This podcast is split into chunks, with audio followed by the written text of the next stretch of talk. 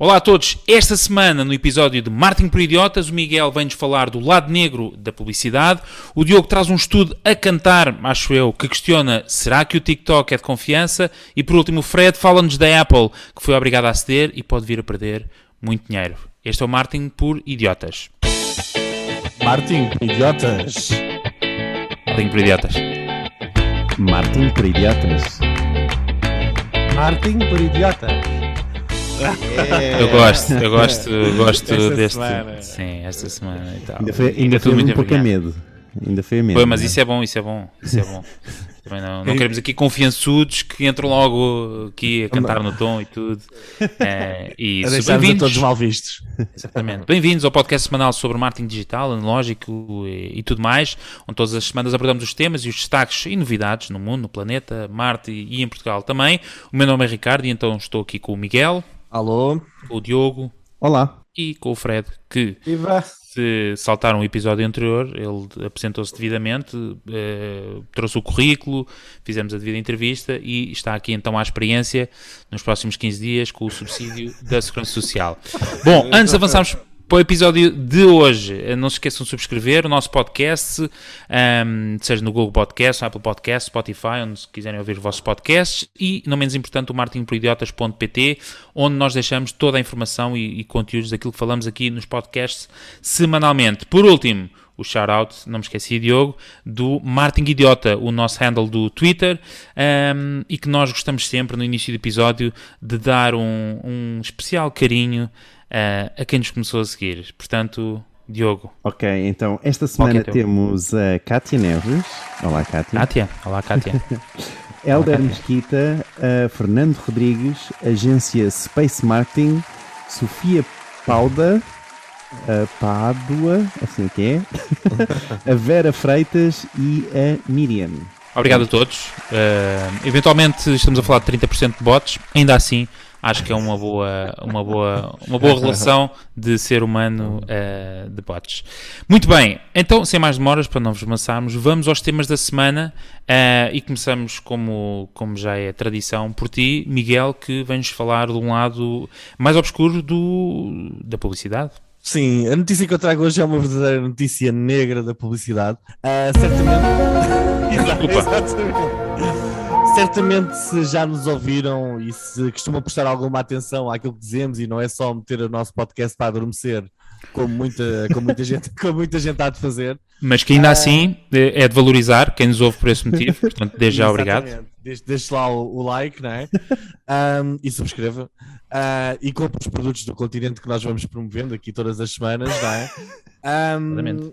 mas pronto, nós temos vindo a falar do termo de advertising e porque significa publicidade em português. Mas será que vocês já ouviram falar do termo, do termo malvertising? Ah, eu vou explicar o conceito. Isto basicamente, ah, o mundo dos anúncios evoluiu, sendo que algumas plataformas de compra programática de anúncios permitem que o anúncio não seja um uma simples imagem ou um vídeo, mas que contenha também programação em JavaScript e HTML5. Isto permite criar ali mais algumas dinâmicas. Por exemplo, estão a ver aqueles anúncios que às vezes aparece que tem assim os, os macaquinhos e vocês têm uma mira e têm de acertar no macaco. Isso, Certo. isso são anúncios feitos de... Exato, Ricardo, como é que costuma ser a tua pontuação? Não costumo jogar, não, mas sabes onde é que eu vejo isso? Agora, para ser sincero, eu vejo isso nos jogos do, dos miúdos. Isso quer dizer, é publicidade. Os jogos são todos gratuitos. É nós a seguir já lá vamos. É aí. Exatamente. Ah, ou seja, isto é feito, não são anúncios normais, são anúncios com JavaScript, HTML5 e outras linguagens de programação. Ah, isto traz imensas vantagens, que é fazermos anúncios mais dinâmicos, mas traz uma desvantagem brutal. Ah, este tipo de anúncios permite que sejam criados vídeos que são distribuídos pelas redes de anúncios premium ah, e são colocados também em sites premium, como o, Jornal- de Negócios, o site da TVI, o Pornhub. Ah, vão aparecendo em todos os vão aparecendo os, os anúncios em todos o- estes sites e são partilhados vídeo, ah, são partilhados vídeos mesmo sem os, os próprios sites saberem, ou seja, o Jornal de Negócios pode estar a partilhar vídeos através de anúncios e não sabe o que está a fazer, ok? Ahm, como estes vídeos são distribuídos por empresas legítimas, chegam a um grande número de pessoas e começam a afetar todos os dispositivos dessas redes. Ou seja, há vírus que começam por atacar o- os smartphones e os computadores, depois, através dessa rede, começam a passar para, para os dispositivos que nós temos em casa com o Internet of, of Things, tipo os, os assessores, não estou assim a ver assim uma- grandes mais exemplos. Ahm, não sei, a vossa... O, o frigorífico. Tanta assim, coisa, tudo, luzes, Isso é dos ricos, eu sou, luzes. eu sou pé rapado, eu não tenho nada disso. As câmaras. certo? Ah, sim, sim, sim. Aqueles que desligam as luzes de casa, por exemplo. Por exemplo, Exatamente. Ou seja, os vídeos começam a ser espalhados por todo lado ah, e afetam as nossas redes em casa. Um, esta empresa de segurança que lançou esta notícia ah, diz ainda mais uma, uma coisa mais interessante, que é como nós estamos todos em teletrabalho, nós estamos protegidos pelas medidas de segurança das grandes empresas, estes vírus começam a chegar todos também às grandes empresas, ok? correto. Cria-se aqui, cria aqui um problema, um novo problema. Ah, apesar de nós aqui, o nosso, o nosso podcast não fala muito sobre segurança informática, eu quero saber a vossa opinião sobre a forma com que isto é distribuído, através de publicidade. O que é que vocês acham disto? Da publicidade, nós Eu vou- temos eu vou passar a- a distribuir vírus. Ok, eu vou passar a palavra ao Fred, mas antes vou só fazer nota porque eu acho que o teu microfone também já apanhou vírus, porque a quantidade de estalos que mandou, eh, de certeza que tem algum vírus. Epá, Chega-te pois. chega para trás, rapaz. Fred, Ah, não, é capaz de ter, a luzinha vermelha acendeu. Ah, boa. Ok. Assim está melhor?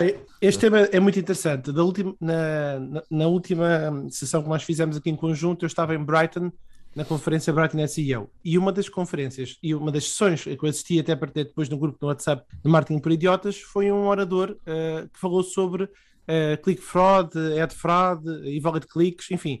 Basicamente, ele explicava que 40% dos cliques eh, em área de search e em paid social são feitos por bots e não humanos. Pronto, e que estava a crescer. E este tema que o Miguel falou fez-me aqui um apanhado, porque ele, no fundo, junto, ok, há um problema do lado não só das ad networks, como também há um, há um problema daqueles que são os brand advertisings, como depois do lado dos websites, e isto vai tudo, parece para mim, não sei se Miguel estou errado, cair em cima do tema de spyware, certo?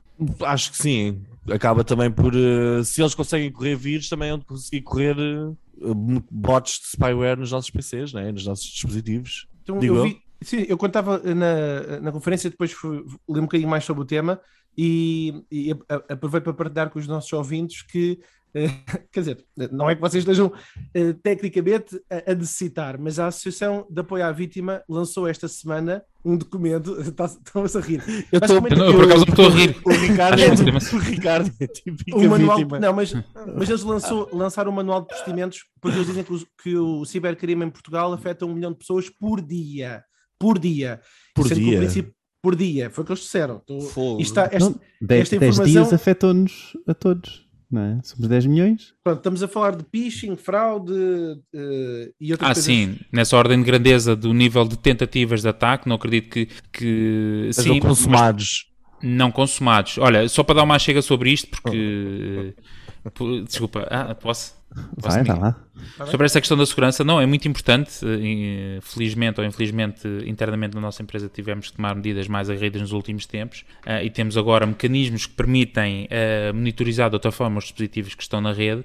E posso-vos dizer que a partir do momento em que têm ferramentas de monitorização dentro de uma rede empresarial eh, com todos os dispositivos pessoais e profissionais ligados e começam a perceber aqueles dispositivos a contactar determinados servidores ou serviços que, que à partida não estão visíveis para o telemóvel é, é, é algo que é, como é que eu ia dizer, estava a faltar o adjetivo, mas é, é hum, não é esclarecedor, é, epá, é surpreendente eh, a quantidade de, de, de informação que os telemóveis, pessoas que é, é- é o mais comum, pessoas que têm muitas aplicações instaladas, aplicações não, os jogos instalados, o telefone está constantemente a tentar se ligar a qualquer coisa, mesmo com o, com o ecrã desligado, aquele telefone está sempre a tentar contactar algum servidor na Rússia, na China, num sítio qualquer. E portanto, isto tu estás a dizer, Miguel, do- dessa problemática de, dos telefones pessoais e até dos empresariais que, que vão para dentro das empresas e, e que trazem problemas graves e estão. Aliás, os ataques de. Desculpem lá, agora estou a falar, estou a falar muito disto porque, olha, é uma área que ultimamente tive que gostar muito. Uh, os ataques de ransomware aumentaram 60% no último ano e prevê-se que este ano volta a aumentar novamente e é algo que, que traz perdas económicas enormes. Uh, e depois, do ponto de vista pessoal, isto que o Frederico Carvalho estava, uh, ou do Fred, desculpa, agora estás a ver, estava aqui a ser demasiado eloquente. Mas que o Fred partilhou e que apoia a vítima, obviamente, partilhou também esse documento, é porque realmente afeta muitas pessoas. Opa, eu ainda hoje, que sou uma pessoa à vida, recebi uma daquelas, daquelas mensagens de vinha do, do, do, remetente, já não sei, fábrica ou o que é que era, ou armazém, a dizer uh, a sua encomenda está presa na alfândega, por favor, uh, ah, aceda aqui. X, não é? Sim. Mas eu, eu acho que um dos grandes problemas é mesmo o utilizador. Eu, por exemplo, eu, há uns anos. É, é, fazia, é só o utilizador. Eu fazia a gestão da rede de uma rede informática. E eu, foi na altura do vírus, lembra-se do vírus I Love You? Sim, sim, sim. Sim, e eu mandei um e-mail a toda a gente a dizer: atenção, epá, aí um vírus, não abram um e-mail que venha do vírus, que então, venha do isso, título, oh, I Love You. E depois, passado dois dias, passado dois dias, enviei o e-mail a toda a gente, de outra conta, para ver quem é que abriu ou não. Epá, e abriram todos. Ou seja, pá, claro. é, é impossível. Enquanto a pessoa puder clicar e abrir por iniciativa própria qualquer coisa, o phishing vai continuar, vai continuar tudo. Nada vai parar, não é? Sim, sim. Uh, faltam, lá está, nós já falámos de um episódio disto e foi quando chegámos à, à, à grande, à, como é que se diz, não é grande conclusão, mas grande uh, epifania, que eu tinha partilhado porque também ouvi isto, não fui eu que inventei, de que a internet foi, foi inventada para ser eh, um, uma forma livre de partilha de informação e nunca foi pensada nesta forma de, de segurança. E, e portanto... De ser privado, não é? E... Exatamente, e de ser privado e de... Portanto, é sempre correr um bocado atrás do prejuízo e este tipo de hackers e de, de outros... Sim, mas mas as nossas as, as empresas distribuidoras e os ad servers não deviam epá, de alguma forma impedir isto. Por exemplo, a Google faz aí um bom trabalho a nível de spyware. Diogo, estás aí. Sim, estás eu posso contar aqui uma história muito engraçada Podes. que aconteceu exatamente quando foi a passagem. Isto, isto o, o, a, a, passagem do HTML5 para o HTML5 e de, e de banners em HTML5, por exemplo, aconteceu muito com o, o a deprecation. Uh, Ajudem-me com, com, com, com, a tradução, por favor. Uh, do, do, do, Java. A descontinuação. A descontinuação dos, dos, dos, do Java e, do, e da, da dos banners em, em Java.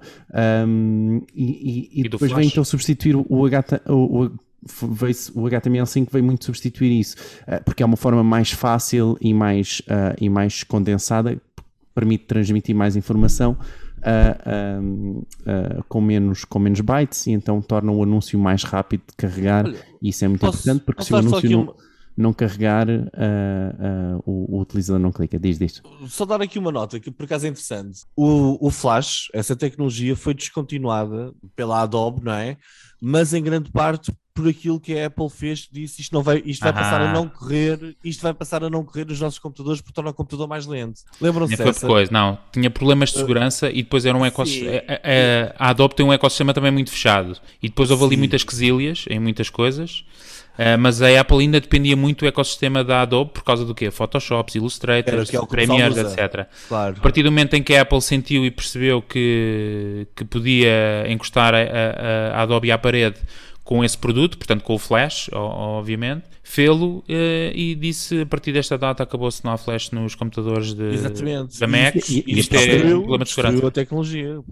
Claro, a, e depois a, a, própria Adobe reconheceu que, que era um produto com enormes falhas de segurança, além de falhas de performance, um, ehm, e por isso eles próprios também mataram o produto. Mas sim, foi a Apple que tomou a iniciativa a dizer isto não presta, por favor, uh, deixem-nos usar isto e tomar a iniciativa.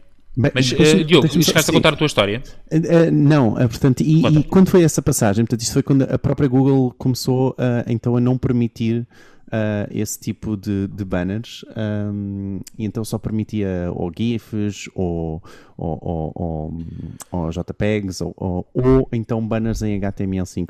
E nesse início nós ainda conseguimos criar um banner que se autoclicava uh, com HTML5. Ok. És muito ladrão. Tu dizes nós, não dizes. Quando tu dizes nós, estás a referir-te a uma só pessoa, está bem? Certo, Exato. é um bom ponto. Uh, uh, e, e então, um, Sim, portanto, isto, isto, foi possível fazer. Hoje em dia já não é, não é possível fazer. Como já não é necessário e já tens outras técnicas. Ih, pá, agora a boca fugir para agora a boca fugir tão mal para um sítio errado. Não, não, não. O que eu queria dizer é que já não é possível fazer e que o que eu queria dizer é que a, a rede está a evoluir. Isto, uh, nós estamos, uh, sem dúvida, mais uh, propensos a estes malwares sem dúvida, em sites que sirvam publicidade ou diretamente, e aí sim permitem tudo, ok? Todos os banners de, de HTML5 sem qualquer uh, uh, escrutínio, ok? Sobre o banner, Uhum. porque eles não vão ver o código do banner.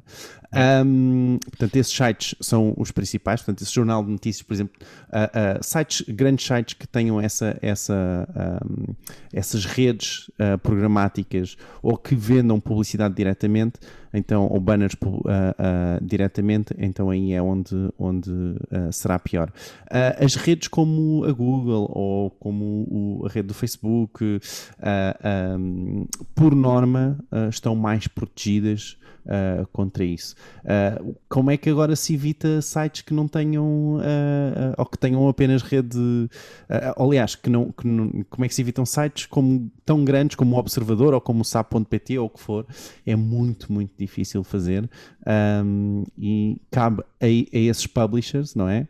Uh, terem realmente ferramentas para protegerem os seus utilizadores. Porque antes, epá, isto era o Wild Wild West, não é? Portanto, nós conseguimos meter cookies em todos os utilizadores e andar a, a monitorizar os utilizadores por redes de publicidade, uh, publicitárias uh, próprias e, e andávamos a ver o que é que os utilizadores andavam a fazer até eles voltarem ao site principal com todo o cookie, com toda a informação sobre o que é que eles andavam a fazer. Portanto, Isto era o Wild Wild West, estava a fazer isto tudo.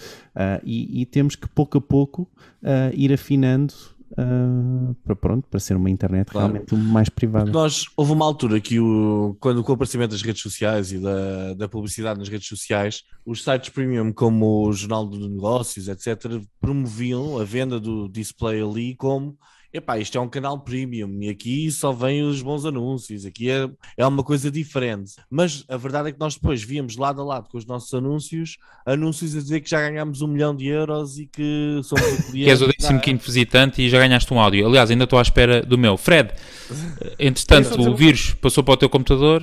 Pá, não fiquei Força. sem som durante uns breves tempos, mas eh, não, queria só complementar porque Força. o- a conversa estava muito alinhada do ponto de vista das empresas privadas, que faz todo sentido, mas queria só recordar que a um nível mais acima há alguns governos que têm Ah, sim. utilizado a informação dos movimentos de, de- controlado alguns movimentos dos seus críticos, utilizaram um software de vigilância de smartphones que era supostamente destinado a combater eh, criminosos e terroristas. Isto não é teoria da conspiração. Não, não. Não sei se, não, não sei se recordam da teoria da, da notícia em julho eh, do Guardian, do, do Washington Post e de mais de 15 outras organizações publicaram as conclusões da investigação sobre a utilização do Pegasus, que era aquele software israelita. No fundo, era um produto spyware da empresa israelita. Eh, a empresa chamava-se NSO Group. E que eh, está à venda, by the way, que podem todos comprar na Dark Web. Fun fact. Desculpa. A empresa? Não, não, o, o, o, Os dados. o, o spyware ou os dados também. Os dados certamente lá estão, isso, isso não surpreende. Mas vocês podem comprar a aplicação e fazer um rebranding da aplicação para enfiar em alguém, por exemplo.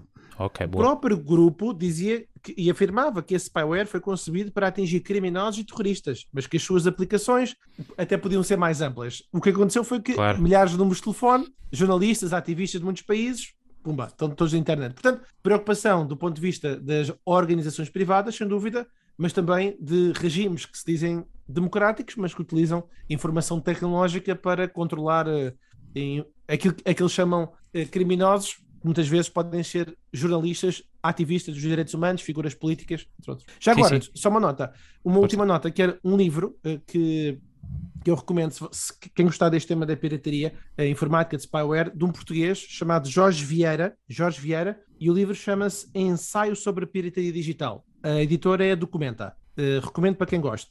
Quem Boa. não está não tá tão interessado no tema da pirataria digital, mas está mais no alinhamento do- dos clickboards, eh, eh, das fraudes dos cliques, etc. Um livro que eu recomendo também, de um autor chamado Frederic, mas não sou eu, Frederic Valais, Ah, não és tu. o, o título Valais, o livro chama-se Digital Marketing in eh, AI World, AI de inteligência artificial. Inteligência artificial. Eh, enfim, Boa. aí é- são os temas que estamos a falar. isto não devia ser no final do programa, um aconselhamento dos livros. Eu, eu tenho visto que o Governo de Sombra é sempre no final. Não, eu acho é Não, que e- e o Marcelo também o fazia- link, fazia o link de afiliados, não é? Tipo, então é, O Fred vai arranjar. que- O Fred vai arranjar o, Ele- o link da já- Amazon. Não, ele já percebeu como é que isto funciona. Provavelmente já recebeu algum, já recebeu algum para, para falar disto. Muito bom. Não sei, mas excelentes recomendações, Fred, obrigado. Olha, não conhecia nenhum dos dois e, e- e tenho interesse em conhecer eh, o do português, o do Tuga.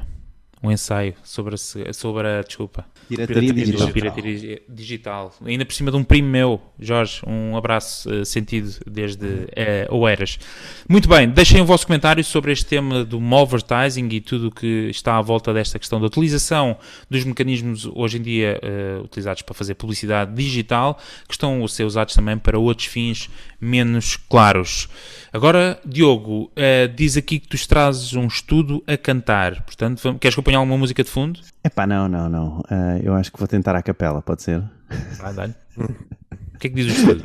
Então, isto é um estudo da Cantar, ok? Ah, da que é uma empresa de dados e insights mundial ah, que faz parte da WPP ahm, e que fez um, um- um estudo ah, onde questionou 900 marcas e 14.500 utilizadores, ok? Em 23 países diferentes, ah, mas que cobrem ah, sobretudo 80% da mídia ah, gasta on- online, portanto mundial, na verdade, ok? Online e offline. Pronto, e o, o- o estudo, o relatório que eles, que eles fizeram foca-se em vários temas, um dos quais são sobre é, é a questão da- das plataformas serem inovadoras ou confiáveis, não é? De confiança, são de confiança. E nessas plataformas foram avaliados, por exemplo, o Instagram, o YouTube, a Google, ah, o Facebook, o Spotify e o TikTok, ok? Onde então os utilizadores, como os Martas, tiveram a responder a esse, a esse relatório. Ahm, e esse relatório vem então trazer que ah, o, o- Instagram é, segundo ah, o- este relatório, ahm, consegue o melhor equilíbrio entre o tipo de inovação ah, publicitária e confiabilidade, ok? Enquanto o YouTube, a Google e o Facebook são as plataformas mais confiáveis, mas pelos utilizadores questionados, não é? Ah, são consideradas menos inovadoras. Por outro lado, temos o TikTok, que é o mais inovador, é considerado como a plataforma mais inovadora, ok? Mas a menos ah, confiável ah, pelos profissionais de, de marketing. Um, isto é levar em consideração, portanto, para, para ser menos con- uh, confiável, eles levaram uh, em consideração a segurança da marca, a medição do anúncio, portanto, esses, esses parâmetros que os, uh, que os marketers vão utilizar para uh, então medir uh, as questões na, na plataforma. Portanto, só relembrando, aqui as- das plataformas mais. uh, há um gráfico também em marketingporidiotas.pt que vocês depois podem consultar. Um, a, mais, uh, a mais confiável é a Google. Um, a menos confiável e a mais inovadora é o TikTok, ok? Uh, e o Spotify também aparece aqui numa, uh, num, num- bom meio entre confiança e, um, e, e- e- e inovação. Pronto, e a minha questão para vocês é: agora que já é possível anunciar no TikTok em Portugal, ok? Desde há muito, é foi a partir deste ano, um, e que já sabemos que o, que, que o TikTok não é só para as crianças, ok? Vocês anunciariam no TikTok? É a questão. Miguel. Hum, ok. Ahm, bem, eu, eu confesso que quando tu disseste WPP, como, como, a, como aí a organizadora do estudo, eu, eu pensei, aí a maior empresa de mídia do mundo, ah, de, de publicidade e de compra de Não, não, não. mídia. Espera, a cantar faz parte da WPP, ou seja, não, Sim, não, sim, não tem o- nada a é ver o com, com- Mas com o estão- estu- a WPP não tem nada a ver com o estudo. A Estão cantar é só uma empresa. Sim, mas quem paga depois é a WPP, porque eh, faz, faz parte do grupo. Eu pensei logo que iam dizer que nada é confiável a não ser as redes premium, ah, que, há pouco, que há pouco falámos, ok? Porque, como sabemos, nas redes sociais não há as margens chorudas para ninguém, não, ninguém consegue ter Porsche ah, a vender. eh, A vender eh, Mas vai, vai, Facebook, vai? Miguel, continua. Ah, eu acho que isto não é uma questão de confiabilidade, é uma questão de compreensão das, das diferentes redes sociais, ok? Ah, o Facebook e o Google, obviamente, não, são, não têm grande inovação porque cresceram tanto, já não conseguem inovar tanto, mas toda a gente confia neles, epá, nós como colocamos anúncios no Google e nós confiamos que, que aquilo que os anúncios são apresentados nos sítios certos e de conforme as nossas regras, ok? Ah, eu acho que o TikTok é a menos confiável de todas porque também é menos compreendido, ou seja, o marketeer normal que tem agora 30 anos, se calhar não consegue compreender logo a filosofia TikTok e a forma como o TikTok, como é que uma marca poderá estar presente ou não e como é que uma marca consegue estar. Ok, eu acho que ainda é um mundo um pouco anárquico por assim dizer. Eu, por exemplo, nesta última semana que eu vos estava a dizer em off, epá, andei a explorar o TikTok, a ver, a ver muita coisa, muitos conteúdos, e aquilo ainda está tudo um bocado anárquico. Se bem que já estou a apanhar com muitos anúncios no TikTok. Eu basicamente a cada 10, a cada 10 conteúdos apanhava com, com um anúncio. Ah, mais de marcas de roupa e mais de marcas para miúdos, ok? Ahm, mas acho que disto- ainda não explorei, nunca fiz um anúncio no TikTok, não sei se algum de vocês já fez. Não. Ainda não. Ainda não. ainda- Ah, e, e- e- e- e, em princípio, se és um pequeno advertiser, não vais conseguir ainda. Ahm, neste momento, só, os sobretudo, grandes. Só, só grandes. São os grandes anunciantes. Exato. Epá, eu se calhar vou ter um. não, mas andei, andei a estudar ali um bocadinho a filosofia TikTok ahm, e há- não, não, não, ainda não experimentei fazer anúncios, mas acredito que a nível de se confiar se é legítimo ou não fazer lá anúncios, epá, eu acho, acho que sim, não, não vejo nenhum impedimento nisso. Neste momento, não, não veria nenhum impedimento se tiver uma marca que se adeque a fazer um anúncio no, no TikTok. Pelo menos neste momento. Não... Fred, qual é que é o Olha, teu take? Olha, para mim o meu o take é follow the money. Uh, basicamente, os, gastos, os gastos com anúncios, uh, motores de pesquisa, anúncios de vídeo digital, uh, a previsão é que até 2025 venham a crescer 50%. Isto de acordo com a statista. E, portanto, ele, ele bocejou ou foi só impressão minha? Ah, não, sim, ah, desculpa, desculpa. E, e Miguel que- hoje entrou a pé juntos. Ei, Hoje entrou a pé juntos. poxa. Foi sem querer, foi sem querer. epá. Foi sem querer. Não, já nem vou continuar, até já, já Assume. perdi a vontade toda.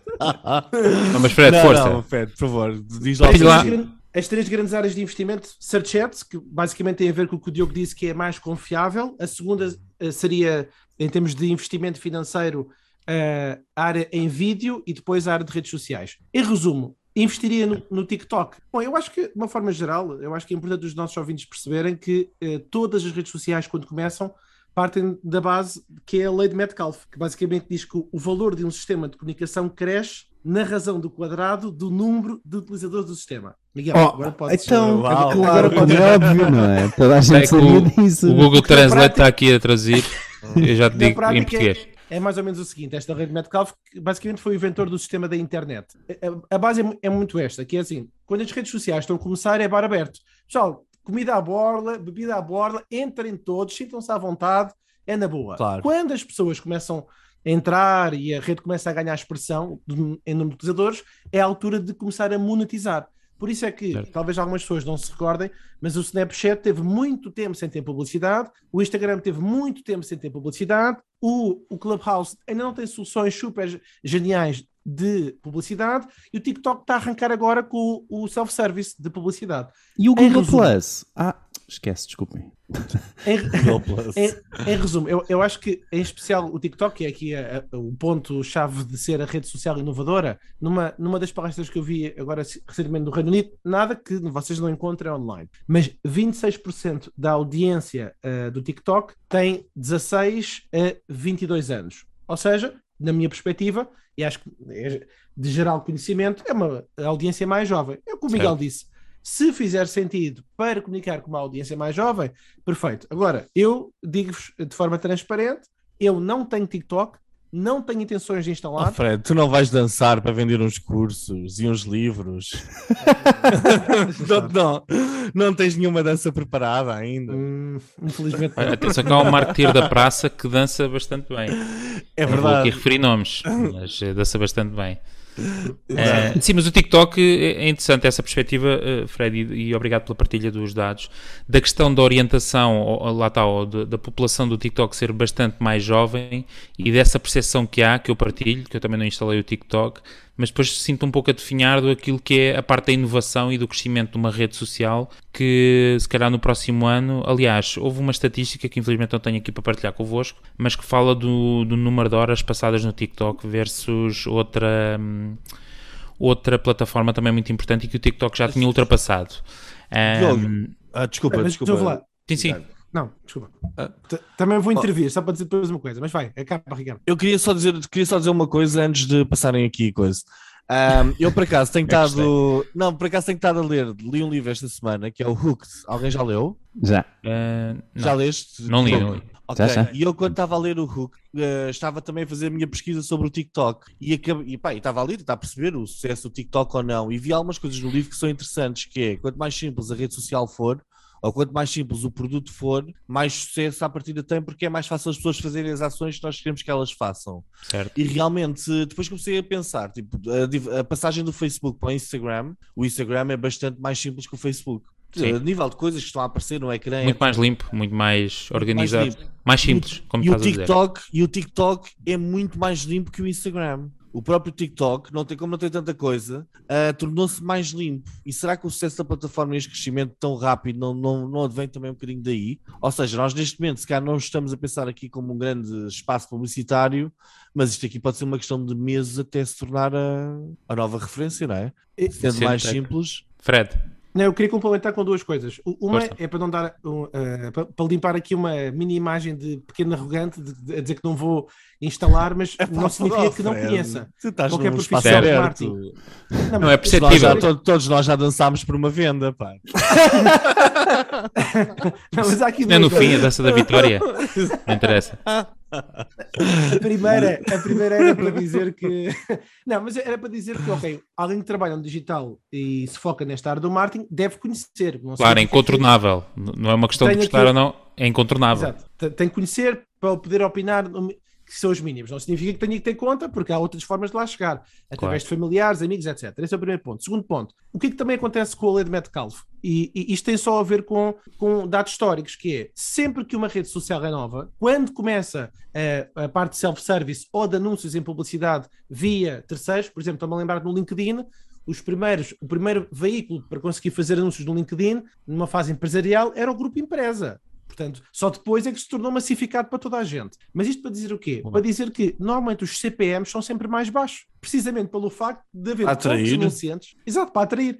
Portanto, é- é nesta perspectiva, sem dúvida, que o TikTok é uma rede social em ter em conta em função das circunstâncias da audiência que vocês queiram atingir. Claro, mas nós já, já todos passámos por aquela fase em que temos clientes a dizer-nos: epá, agora temos é de fazer stories, stories, stories. Epá, sim, porque eles, como estavam a tentar roubar o Snapchat, não é? ao fim e ao cabo, com as stories, ahm, deram um reach enorme ah, ao produto, não é? É um bocadinho o que vai acontecendo agora com todas as redes sociais. O TikTok está naquela fase, tem de atrair anunciantes É e empresas e contas, não é? Então, Não, agora tem que criar massa reach. crítica, não é? Agora tem que angariar Claro. os milhões de, de, de, de pessoas viciadas no produto e a seguir vai vender as pessoas. Exato. Que é um bocado essa lei. Diogo, Diogo. Ah, Deixa-me só então adicionar aqui este, este ponto que também Certo. acho que é engraçado que ah, estava, estava obrigado Ah, estava nas, nas rapidinhas de, de hoje que é o que o TikTok já ultrapassou a aplicação como aplicação o YouTube em, Obrigado. Pedinhas noticiosas. Era não é? essa a notícia. Era essa a notícia que eu estava a falar. Força, força.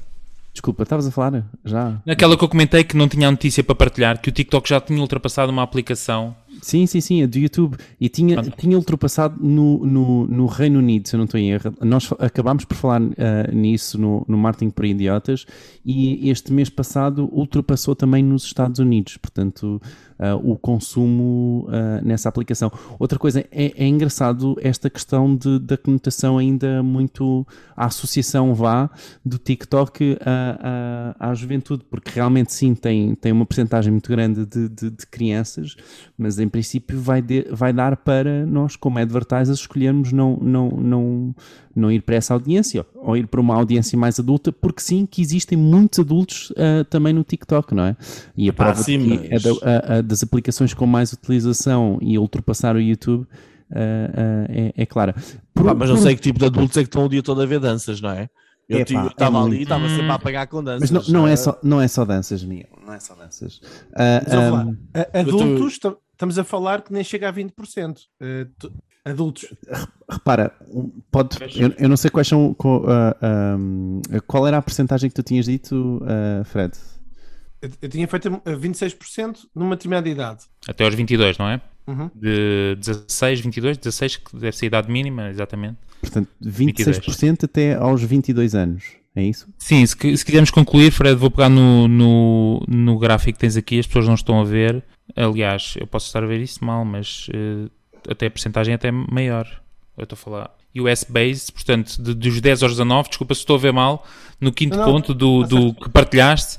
Portanto, dos 10 aos 19 estamos a falar de 32%, 32,5%, e dos 20 aos 29 mais 30%.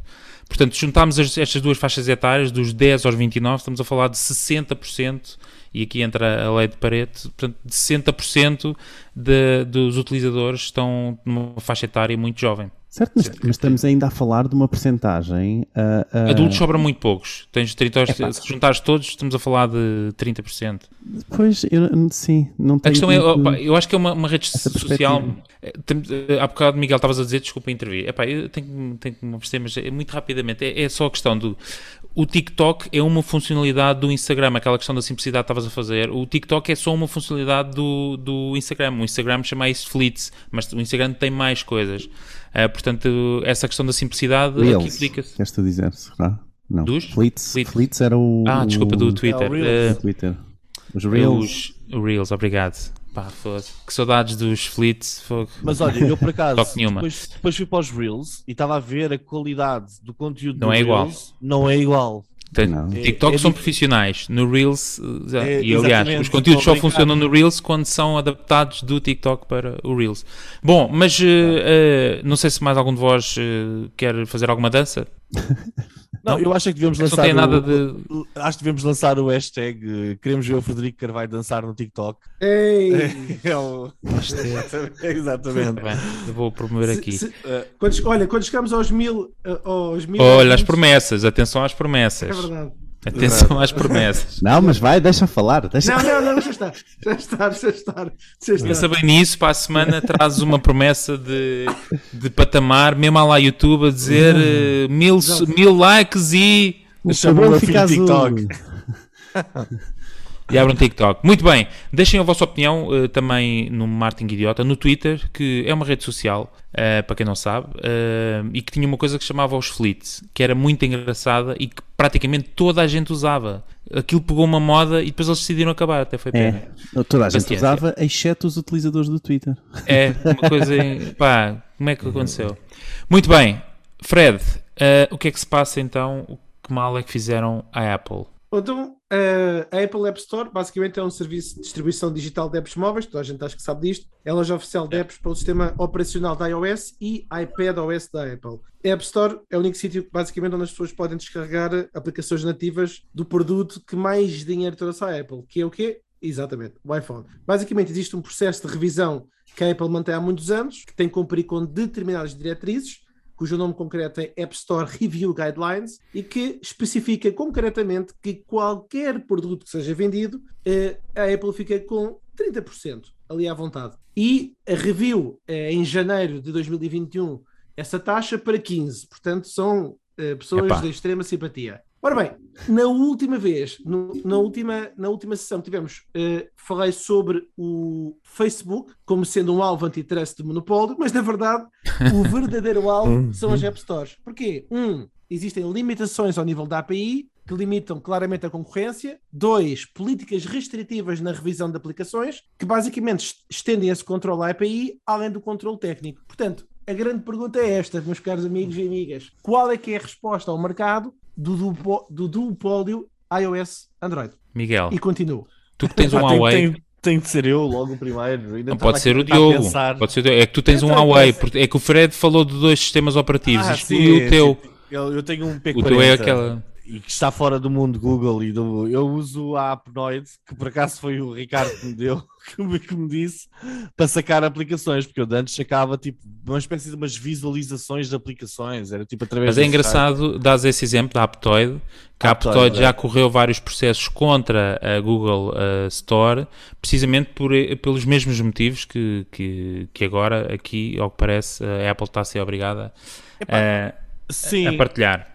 Eu é assim, eu obviamente percebo o lado da Apple, nunca nenhuma empresa com, com pés e cabeças vai passar o processo de pagamento para uma empresa terceira se pode fazer ela própria, ok? Não vai prescindir de uma margem de 15% da, do mercado inteiro de vendas de aplicações para o dispositivo que criou. É pá, só se fossem malucos é que davam isso de mão beijada, não é? Aparentemente agora tem de dar, não é? Pelo que eu percebi. Ahm, eu concordo com aquilo que tu disseste em off, Ricardo, quando estávamos a falar sobre isto. Foste tu que a Apple não vai facilitar isto. Isto vai- vamos ver que vai ser um processo difícil, vai ser um processo complicado. Ahm, agora, eu por acaso não percebo muito do mundo iOS, mas é possível nós termos outra aplicação tipo a Aptoid para, para fazer compra de aplicações no iOS? Nine. Não é possível. Ou seja, então Ou só podes mais- com um programador e tens que dar umas Então, voltas claro. muito grandes. Não existe jailbreak, App Stores. eh, Então é impossível. Se, não, É. se é preciso um programador, então a grande maioria não, não coisa. Epá, então acho que é uma. A Apple realmente é um monopólio extremamente agressivo e nisso nós no Android, epá, os da Google são agressivos, mas não são tanto. Pelo menos por agora. Pelo menos por agora, não é? Mas é assim, é que a partir do momento em que eles limitam completamente e dizem isto tem de ser tudo pago por aqui, pronto, o que, é- que que há a dizer, não é? É um sistema fechado. Ahm, o que a história nos tem dito é que os sistemas fechados a longo prazo ah, acabam por ser derrotados, não é? Com, mesmo com aplicações e com softwares, etc. Vamos ver o que é que vai acontecer. Hum, Eu não tenho assim não. grande, não consigo ter assim uma grande opinião porque eu acho que estes gajos andam todos a querer roubar-nos a todos. E, ah, e eu o Avante foi a semana passada, vieste fresquinho. Exatamente, epá, vindo lá Camarada. Eu sou contra isto tudo, epá, acho que isto é uma grande certo, certo, palhaçada, camarada. Capitalistas, mas é assim, não, eu acho que a Apple o que podia fazer era abrir o espaço a outras marcas para venderem também aplicações no mundo iOS. Eh, Já agora, só para comentar um- aqui uma informação do Miguel, é, a Apple App Store existe há 13 anos, portanto, há 13 anos que eles têm um, um monopólio, ou seja, claro, criaram o ecossistema para isso, como é óbvio, não é?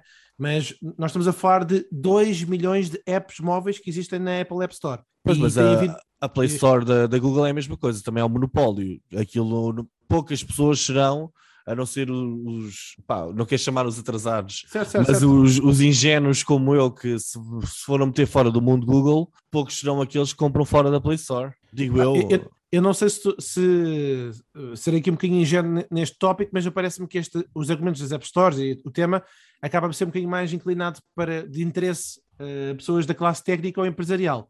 Porque nós estamos a falar de percentagens, de ecossistemas, de APIs, e, portanto, epá, sim, existe um monopólio em, em vários.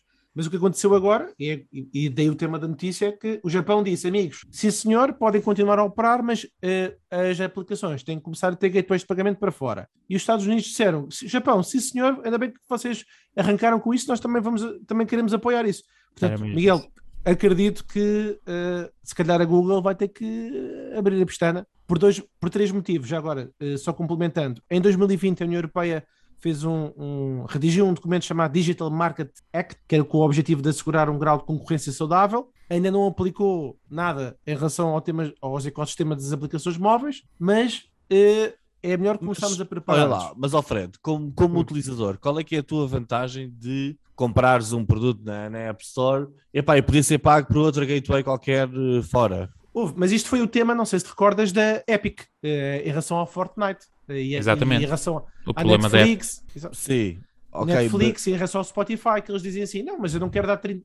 Se nós temos o nosso sistema de pagamento que é transversal para vários sistemas, na web e para o Google, porque é que eu tenho que usar o gateway de pagamento da, da Apple e deixar lá 30%? E A Fortnite o que fez foi: ok, eh, uma, uma primeira parte pode ficar para vocês, mas todo o upsell e cross-sell não quero dar Ou porcentagens. seja, a compra, a compra da aplicação fica do, isso é o que eles dizem, a compra da aplicação fica do vosso lado e ganha os vossos 30%. A partir daí, tudo o que seja in-game ou in-app é que passa a ser faturado através e paga através do nosso gateway. Isso seria uma base. Seria uma base. O que a Apple fez. Nós temos aqui dois temas. Temos o tema de. Pois ok, é, cara, vamos- só- isto é diferente, nós estamos a falar de duas coisas Sim, sim. diferentes. basicamente é, a Apple fez assim, olha, vamos dar uma de bonzinhos e de simpáticos e a primeira coisa que vamos fazer é, vamos mostrar que vamos baixar as nossas taxas e criar aqui tiers, ou seja, se até a aplicação faturar um milhão de euros, fica com uma taxa mais baixa. A partir do momento que começa a faturar um milhão de euros, isto é, eh, receita da aplicação como um todo, seja a- a valor da aplicação quando, é, quando, é- quando pagas uma vez ou upsell e cross-sell dentro dos joguinhos e gamification que elas têm. E depois temos Certo. o segundo tópico que é agora, depois, estamos a falar agora em setembro, eles disseram assim: olha, isto em termos de concorrência não vai dar para vocês manterem os 30% ou 10% só para vocês. Têm que abrir para que os criadores, os programadores possam colocar links para enviar para fora se assim desejarem, depois da primeira venda. Certo, Então, exatamente. trocando isto por uma coisa que as pessoas lá em casa percebam, se eu tiver a minha banca de melancias, eles pagam, eles pagam, eu tenho que pagar 30% quando a pessoa vem à banca das melancias. E depois, por cada melancia que compra, eles neste momento continuam a cobrar os mesmos 30%. Check. É isto. Epá, É isto. Pois isto é, isto é tipo como. Pá, agora a Sonai- trocaste. Olha, fiquei com mais dúvidas agora, Miguel, que deste Também, das agora- Mas é, melancias. por tu, mas é porque tu és Betinha, tu não Pronto. percebes isto das melancias. E, e Diogo, Mas, tu, mas, por exemplo, tu que isto é, percebes o que, a- fruta. isto é o que a Sonai faz. A Sonai, A Sony faz isto. As lojas têm de pagar uma taxa de faturação sobre cada loja que está dentro do centro comercial, fora o aluguer do espaço. Certo, certo, verdade. É tipo isto. Não vamos é... baralhar os ouvintes, porque Sim, assim podemos aqui pôr modelos de. E, e- e- e mesmo Mas, Diogo, aí, força. mesmo aí, obrigado. E, e mesmo aí também são há contratos e há contratos, não é? Há lojas e há lojas. Se a marca é, é uma, uma grande marca, tem um contrato. Se não é uma grande marca, tem outro contrato. E acho que aí é mais flexível do que um- uma regra ah, que se aplica a todos, como, como esta da Apple, não é? Ou que se aplicava quase a todos. Ah, eu acho que aqui o interessante ah, será muito ver um, como é que a Apple realmente vai, vai dar a volta a isto e dizer: é pá, vocês não saiam daqui que eu não consigo garantir a sua segurança, não é? Tipo, porque a questão deles de, de, de ter to, tu- todas estas aplicações aqui ah, ah, na, na App Store e, e serem todas controladas e, e todas perante umas um- várias regras, não é? E serem desaprovadas ou aprovadas. Um, é, é muito isso, é tentar ao máximo garantir a, a, a, a segurança, não, não sei se é ao máximo, mas pelo menos uh, um, um dos pontos deverá ser garantir a, segurança do utilizador. Um, Mas sempre foi um dos pontos fortes da Apple, não é? certo, certo, certo. Portanto, e eles, eles têm visto, ser pagos sim. por isso, não é? É isso que eles que eu presumo que a Apple se sinta. Um, então acho que vai ser engraçado é ver como é que a Apple vai dar agora a volta a isso de, de tentar dissuadir os utilizadores de pagarem por um, um outro gateway de pagamento. Eu acho que, entretanto, a de a, a Google, por exemplo, um, não, é, uh, não é só através da Google, porque dá para pagar pelo PayPal também. Eu não sei se isso também é, é uma razão pela qual eles não estão aqui neste, neste processo e a Apple está. Uh, porque tem, tem esse, pelo menos tem esse gateway de pagamento uh, como opção. O pior gateway de sempre. Uh, pá, mas- é tão mau que ninguém quer usar. Por acaso Ninguém não quer sei. usar. Por acaso não sei. mas, mas tem. Eu, eu, eu pago, Porque, pago- Ricardo, a tua experiência com, com o PayPal foi boa? Desculpa. Até agora foi excelente, só te posso ser. eu Já também. tive reembolsos. Foi excelente até agora.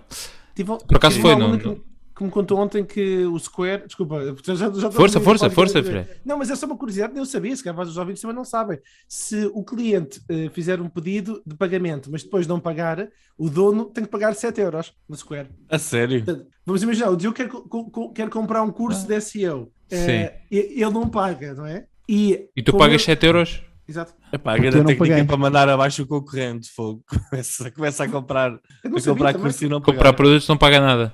Exato. É interessante, mas, oh Fred, só para pegar na tua questão de- dos monopólios, e hoje vinha a perguntar na- de, de como é que se consegue neste mundo digital, nós já temos vindo a falar nos episódios, acho que no episódio passado voltámos a falar também disso, a questão dos monopólios e destas questões do antitrust e dos governos, e nós já falámos aqui no podcast anteriores das questões que eh, têm que ser os governos a tomar medidas e, e a ser muito mais eh, restritivos para, para que estes monopólios não continuem a, a tomar conta das nossas vidas, mas como é que se foge a esta inevitabilidade dos utiliza- utilizadores serem atraídos por um monopólio? E se em última análise eles quiserem estar no monopólio e quiserem, ou seja, se a massa, se os utilizadores todos quiserem eh, fazer o wave, o wave é prescindir de uma sem número de direitos porque eu quero ter um iPhone e eu sei que se tiver um iPhone sou obrigado a, a ter a App Store e só posso pagar assim e se as pessoas em última análise preferem isso, como é que se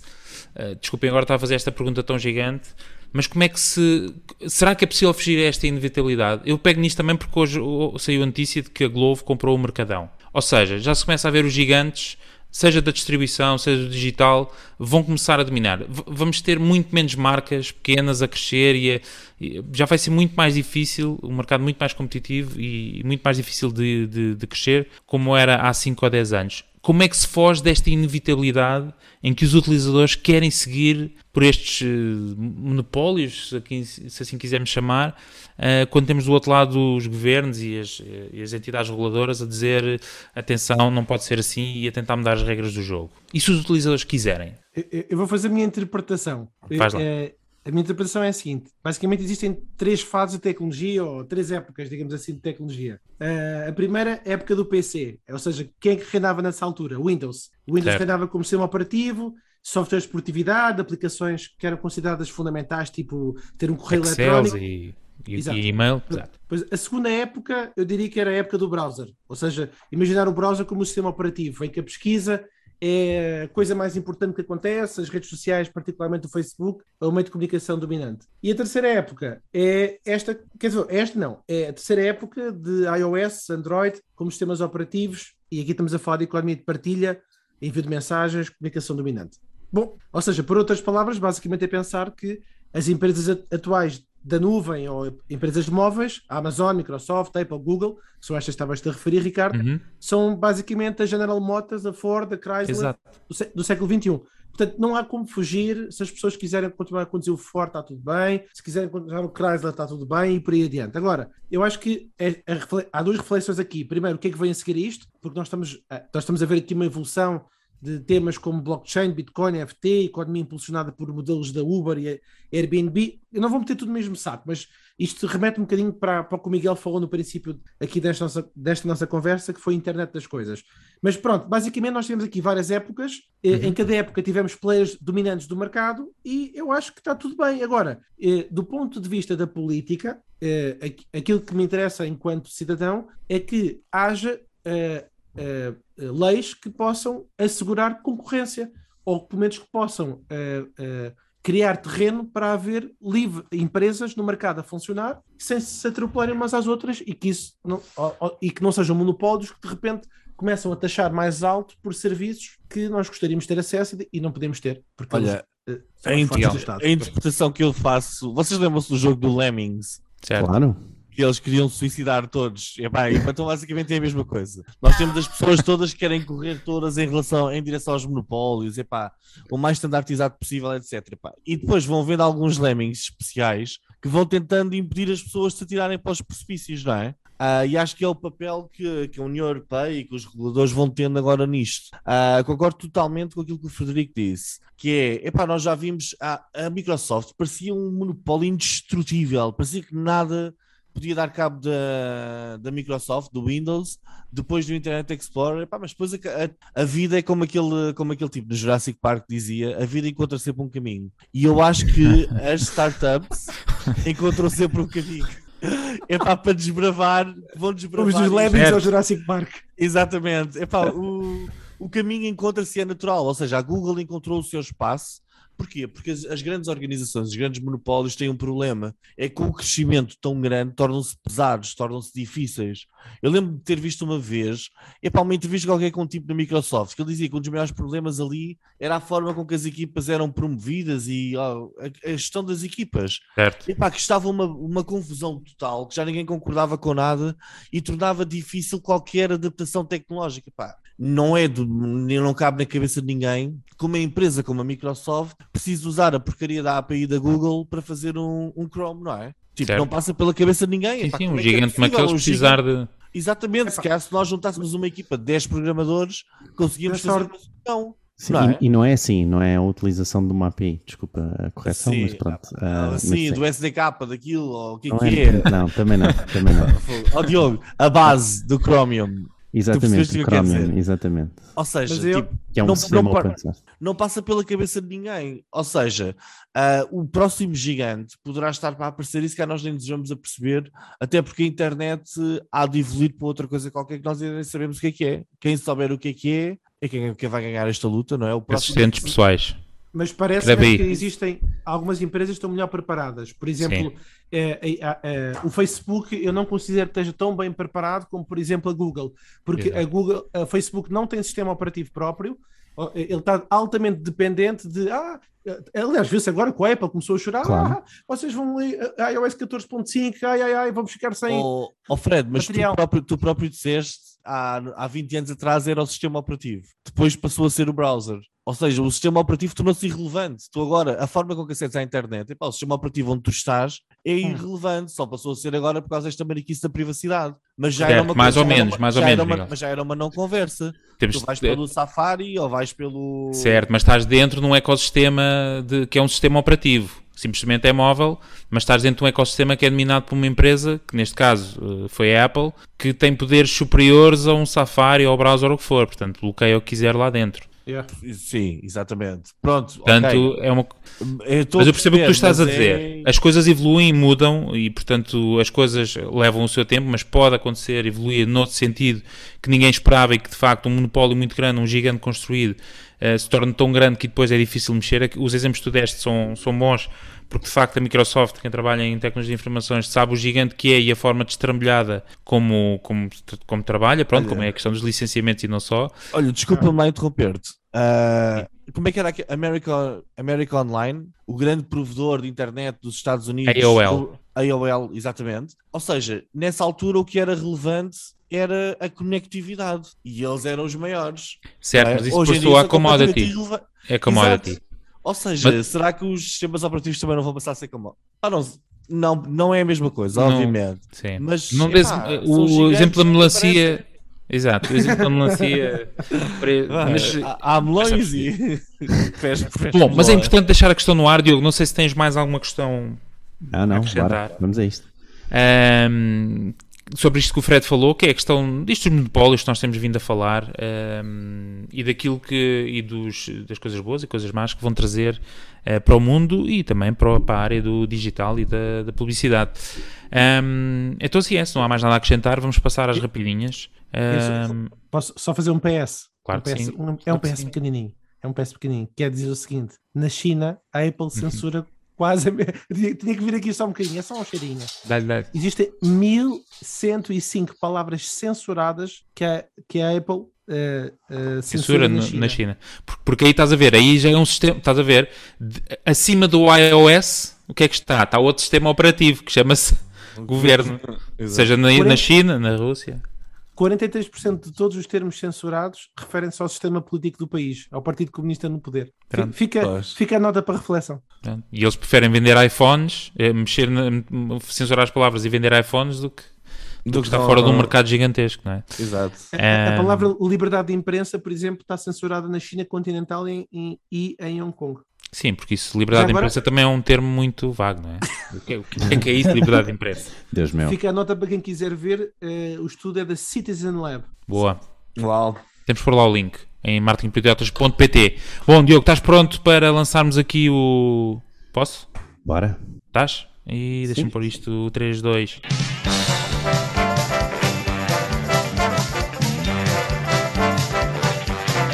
Rapidinhas. Bora, Diogo. Então, Desculpa, fiz 57% dos portugueses já compram online, segundo o estudo do Barómetro de E-Commerce da Marktest, que refere o, primeiro semestre de 2021. A Emirates é a primeira a lançar uh, a realidade virtual num avião. Deus meu, por onde é que isto vai? O Twitter está a testar uh, e-commerce dentro da plataforma, já existem vários prints uh, por toda a internet exatamente como é que isto vai ser, portanto, desde compras de aplicações a, a merchandise, vai ser possível tudo dentro da aplicação do Twitter. A Microsoft lançou o Microsoft, Microsoft Start, ok, que é uma espécie de MSN em esteroides, possivelmente vai ter algo, está muito conectado ao novo Windows 11, Uh, mas é um pouco das notícias daquilo que está a acontecer uh, uh, agora, não é? E aquilo que vocês querem ver, depois vão adaptando, etc. Um, o Bing testa um botão de Skip to Web Results. Para passarem à frente de anúncios e painéis de pesquisa, ou seja, quando vocês pesquisam, tem um botão no canto inferior esquerdo a dizer para vocês que se clicarem vão logo para os resultados orgânicos e não veem o restante, que é algo que também está a testar, está em teste, mas uh, é algo assim interessante. Um, como referimos ainda, há pouco também, o TikTok ultrapassou então o YouTube em tempo de, uh, de consumo médio nos Estados Unidos e no Reino Unido.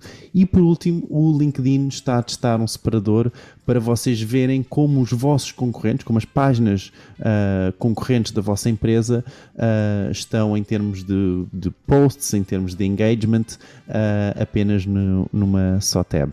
E é isso. Rapidinhas em destaque.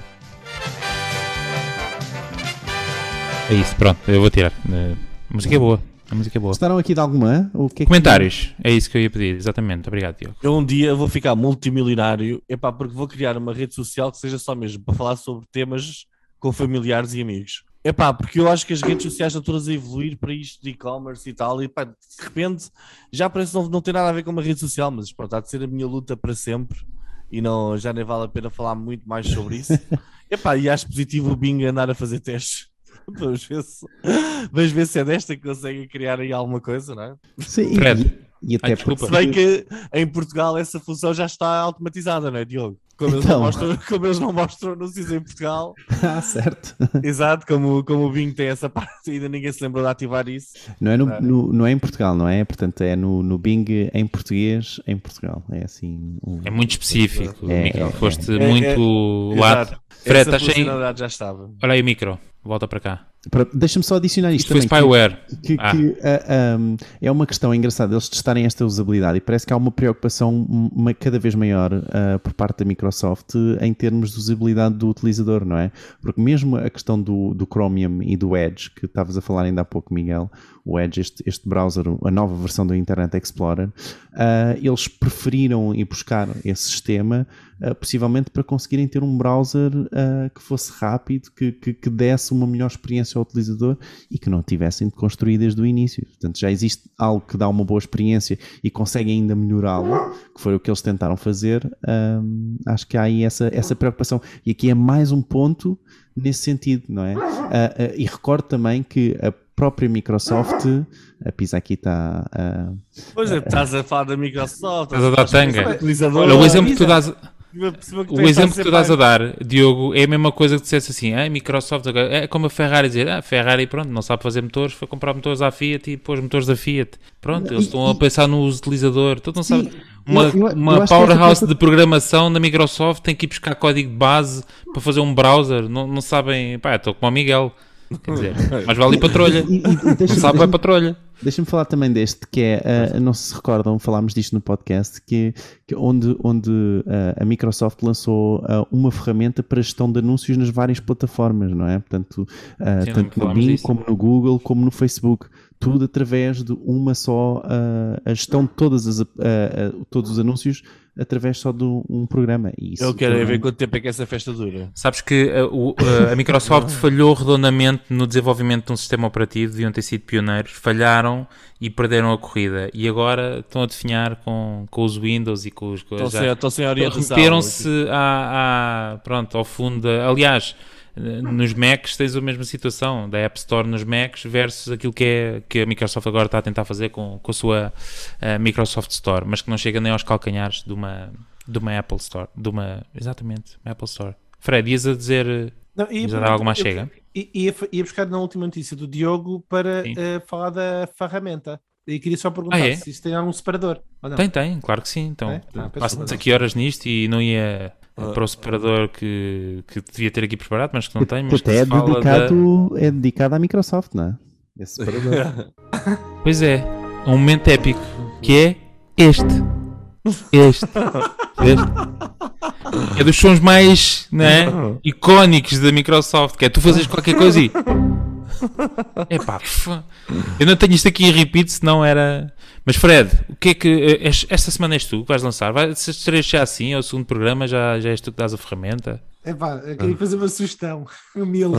Ah, força, força. Fred, Não, mas o, o, o Diogo falou da, da notícia do LinkedIn estar está um separador para verem concorrentes da Sim. empresa, etc. Bom, enquanto vai ou não vai, eh, eu vou recomendar aqui uma ferramenta LinkedIn não oficial. O que significa que, meus caros, estão por vossa conta e risco na experiência de utilização. Eu experimentei, instalei. A ferramenta não é gratuita, mas para quem é heavy user LinkedIn ou quer ter dados, mais dados estatísticos, recomendo, porque é uma ferramenta do ponto de vista de análise de dados eh, que incrível e estes dados o LinkedIn não fornece. Então, o que é que isto é? Basicamente, eh, ele permite analisar métricas de conteúdo, eh, métricas de audiência, em termos demográficos, podemos colocar etiquetas no conteúdo que publicamos no perfil individual. No perfil individual. Porque existem várias ferramentas terceirizadas no que diz respeito à análise das páginas de marca do LinkedIn. Aliás, o próprio LinkedIn tem uma secção de estatísticas, mas estatísticas do perfil pessoal, aí é mais chato. Por exemplo, eu tenho 25 mil conexões, faço uma publicação e tenho muita curiosidade em saber dados de engagement, quantas visualizações. Eh, quero saber mais dados do que o próprio LinkedIn me dá. Portanto, eh, eu devia ter link de afiliado, mas não é o caso. Quem quiser espreitar, A, a aplicação chama-se Shield App, Shield de escudo, app de aplicação, e uh, dei uma espartilhada, vale muito a pena. Já agora fica uma dica que é eles têm uma versão de trial, portanto, uh, uh, podem experimentar fazer versão de trial durante um mês. Uhum. Uh, uma recomendação que é quando fizerem a versão trial, façam logo a versão mais cara, que é a de influencer, que é 19 dólares por mês, porque a versão mais barata são 6 dólares. Ok. Mas se vão fazer o trial, experimentem logo. Aproveitem para ter as Porque- funcionalidades todas. As principais vantagens, eh, logo que é de máxima, é a comparação de datas, que é porreiro, verem mais informações demográficas, que é excelente, e tem uma coisa que eu gostei muito de ver, que é a separação do crescimento daquilo que são as pessoas conectadas, de primeiro, segundo e terceiro grau, e os followers, que são duas coisas, são coisas diferentes. E pronto, quem faz muito uso do LinkedIn, recomendo vivamente, e o LinkedIn em, em sondagens, por exemplo, tem Uhum. um alcance orgânico, neste momento, muito bom. É brutal, Boa. claro. Bom insight, bom insight. Eh, eu por acaso acho que abandonei o LinkedIn. Acho que sim. Eu, alguns dos Eu estou a clientes abandonar as recentes- redes sociais. Eu estou a fazer uma, uma purga, uma limpeza. Detox. eu, alguns dos clientes Há recentes seis que tive meses. foi através do LinkedIn. O que é que disseste a tua mulher no LinkedIn? Não percebi. Exatamente, ela era de recrutamento. Não, porque há pouco tempo, desculpem só à parte, mas há pouco tempo ouvi um comentário, já não me lembro de quem, que me disse, até uma pessoa bastante influente, eu não vou dizer o nome, eh, e Diogo, estavas lá comigo quando essa pessoa disse isso, é uma pessoa influente da Praça do Martin, aliás, ele até tem agora um, um canal no YouTube, Ehm, não vou dizer o nome, Isto mas é ele disse... dados, isto, isto não chega lá. Não, não, eu vou, só- eu vou só deixar tipo, a dúvida no ar. Já falei de um que dança muito bem e agora vou falar de um que tem um canal no YouTube e que fez Não, esta seguinte observação. sem. Dá mais, Diz. uma- mais um toque. Mais um toque para a gente se aproximar. Não, so- são pessoas diferentes, atenção. O que eu falei que dança bem é um. Pronto, está fechado esse tema e estávamos a falar do TikTok e dos conteúdos para vender cursos. Portanto, eu disse que há um que já dança bem. E agora estou a falar de outro que me disse assim ehm, sobre o LinkedIn. Epá, o LinkedIn, aquilo agora é o Tinder. E eu disse o Tinder. É? Sim, aquilo agora é só engates, pá. Eu, epá, não sabia, desconhecia. E houve uma pessoa que também da área do marketing, também não vou dizer quem, mas mulher, neste caso, que disse, sim, sim, aquilo, aquilo agora é basicamente marcação de encontros e... Está a aproveitar o podcast para mandarem diretas. Para Não, não, não, diretas não estou, mas eu, eu, pá, eu como não fiquei assim um bocado a pensar naquilo e realmente tenho, tenho quando das últimas vezes que me lembro de ir ao, ao LinkedIn, realmente via muitos posts, posts, desculpa, de agentes imobiliárias, assim, bastante bem produzidas. Não sei. Bom, ehm, fica só, mas Queres todo um episódio. alguma coisa? Mas- Não, não, estou tudo bem, estou bem. Estou bem, estou bem. Será Tô que, bem. também, será que é também vão justamente- aparecer será que vão aparecer também aqueles bots no LinkedIn de de, de, de Do... raparigas giras que o Ai, Miguel fica quem logo assim tira a roupa, Ah, quem é que põe o Miguel gel fica na- logo não, esta é bonita demais para mim não pode ser Eu acho que estamos a perder ouvintes. Cuidado. Exato. Estão a ir, estão a ir. Nós, não, nós já perdemos. Já não. Muito bem. Não, Bom, mas estávamos na ferramenta Shield App, Shield Escudo App de aplicação para LinkedIn. eh, façam, eh, sigam o conselho do Fred e aproveitem o trial de 30 dias eh, no máximo, que é para aproveitarem e desfrutarem também ao máximo. Muito bem. hum, o que é que pôs aqui Diabo da Publicidade? Um ponto de interrogação. O Diabo é um fóssil deste episódio que hoje podia vir falar dos 150 e-mails que recebemos todos hoje, dia 14 de setembro, que recebemos da Uber Eats. Uh, alguém que consiga contabilizar quantos recebeu e partilhe connosco no Twitter em Martin Idiota, ganha, ganha o quê, Diogo? É isso que vais dizer? O que é que a pessoa ganha? não o que, o que eu queria dizer é será que eles vão tentar fazer um spin também como o continente Como a- fez com a Mariana Sim. Que Agora mandam mais 30 amanhã. Não, não, amanhã seguramente eu vou receber um. Eh, aliás, vamos todos receber um sobre o episódio 2. É impossível, é impossível aquilo passar despercebido. Ehm, mas é isso. Eh, não sei se algum de vós tem mais algo a acrescentar. Eu penso que não. Não, acho que já Só chega. agradecer. Mais uma vez. não nós é que agradecemos. Agradecemos a E- presença. Diz, diz, Miguel. Não, não, não. Tens ou não tens? Não podes fazer essa Ele, interrupção. ele ia dizer agradecer porque ele já promoveu mais dois livros. Epá, ele ele está a usar isto como uma plataforma. Eu acho excelente e adorei. Adorei. Não, mas tu fazes como o Marcelo, fazes o tipo em 10, a- dois são teus, de lá pelo meio ninguém percebeu. Tipo, ah, tenho aqui este, é deste, é deste, depois num episódio, ah, este, olha, este por acaso é meu. Eh, não, mas obrigado, Fred, pela recomendação. eh, como te disse, vou, vou pesquisar mais sobre, verdade. sobre o ensaio, eh, porque é um tema que me interessa. Bom, hum, é tudo por hoje. Nós voltamos então a ver eh, num próximo episódio. Não se esqueçam de subscrever o nosso podcast na vossa aplicação de podcast e ir também a marketingporidiotas.pt. Vão lá ficar todos os conteúdos daquilo que falámos e os links de tudo o que falámos hoje. Por mim é tudo. Voltamos a ver então uh, num próximo episódio. Tchau, pessoal. Tchau. Tchau. Tchau.